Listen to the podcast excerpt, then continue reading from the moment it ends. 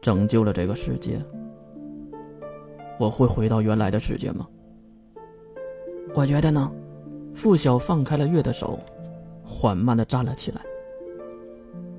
哎，好吧，我姑且相信你。对了，你叫什么呀？很明显，刚才的话触动了付晓的某个心弦。我是茶月和明月所生之子，原名什么的已经不重要了。不如你给我起一个吧。啊，付晓显得有些为难，可是犹如内心温柔的他，他还是答应了。他啃着指甲，用力想的样子，月真的快笑出来了。既然你的父母的名字里都有“月”字那就叫你月吧。呃，一个月太单调，就加一个字叫乌月，如何？听到这个名字，月心里一阵呵呵，终于得到了。这个名字了，为什么要叫乌月呢？月理所应当的卖着萌，提着问。乌，那一天一地中间一根顶天立地的梁柱，在这梁柱之下，你我相识，这为两个人字，所以公字加上两个人，不就是巫师的巫字了吗？哈，哎，谢谢你啊。付晓，那从今天开始我就叫乌月了。回归男性声音的月让付晓直咧嘴。哎，这个声音我还是听得不太习惯呢，太违和了。多听听就习惯了。接下来该怎么办呢？我们去哪儿呢？我亲爱的勇者大人。哎，我的天哪！你可别这么叫我，怪难受的。刚才我就是吐吐口水，你别当段子说呀。还有就是，呃。付晓看向大海，我们应该找个安全点的地方，吃上一顿吧。我有点饿了。说完，付晓掏出了兜里的一枚金币，抛向了空中。夕阳西下，他们乘坐逃荒的车队来到了海东城北方一点的小城市，当然花了不少的口舌还有路费。小城市没有被包纸清洗过，所以显得一片祥和。洗了热水澡，换了新衣服后，月和付晓重新在门口相见。付晓的样子也是清晰可见了，毕竟洗干净了嘛。其实付晓真的没有必要去形容，就是和郑晓非常相似，犹如是一个孪生兄弟一般。为什么不是一模一样？好像有一点沧桑的感觉，消瘦一点的郑小音。哇，你的女朋友好漂亮啊！走过饭馆，一路上四周都传来了异样的目光。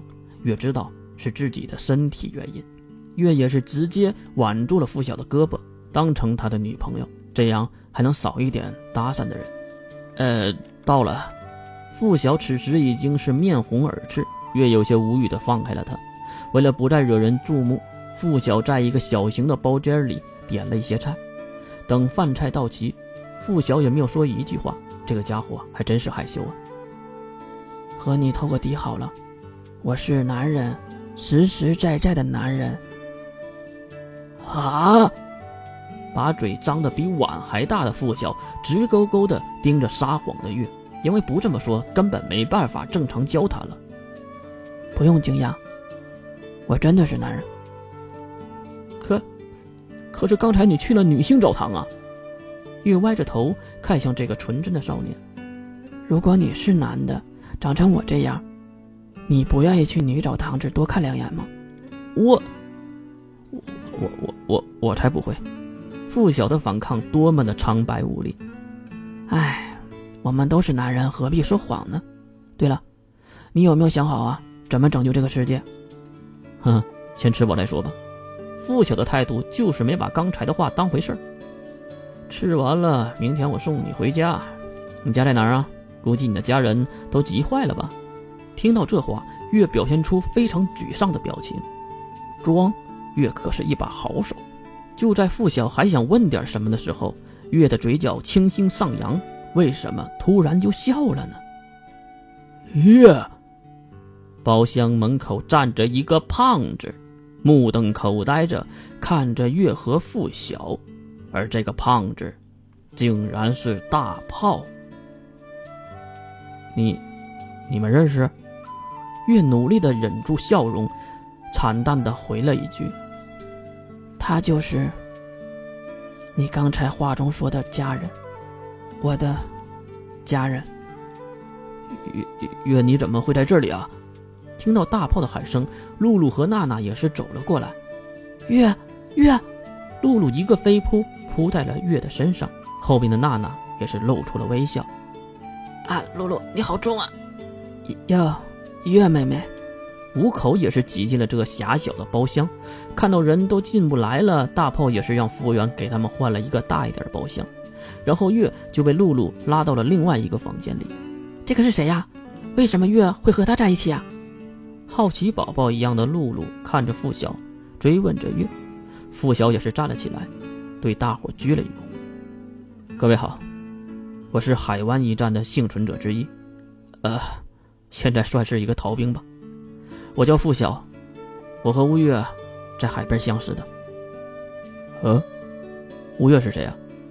大炮看向月：“就是他呀。”付晓指向月：“呵呵，付晓老弟，你说什么呢？他叫月呀？啊，那真是抱歉了。我……”月马上接过了付晓的话：“大炮，我已经改名了，我现在的名字叫乌月，是救了我一命的付晓给予我的新名字。救了你一命？”大炮不解月话中的意思。啊，我看到乌月的时候。他企图自杀，所以当时就就算差点就成功了吧？啊，月，你怎么这么傻？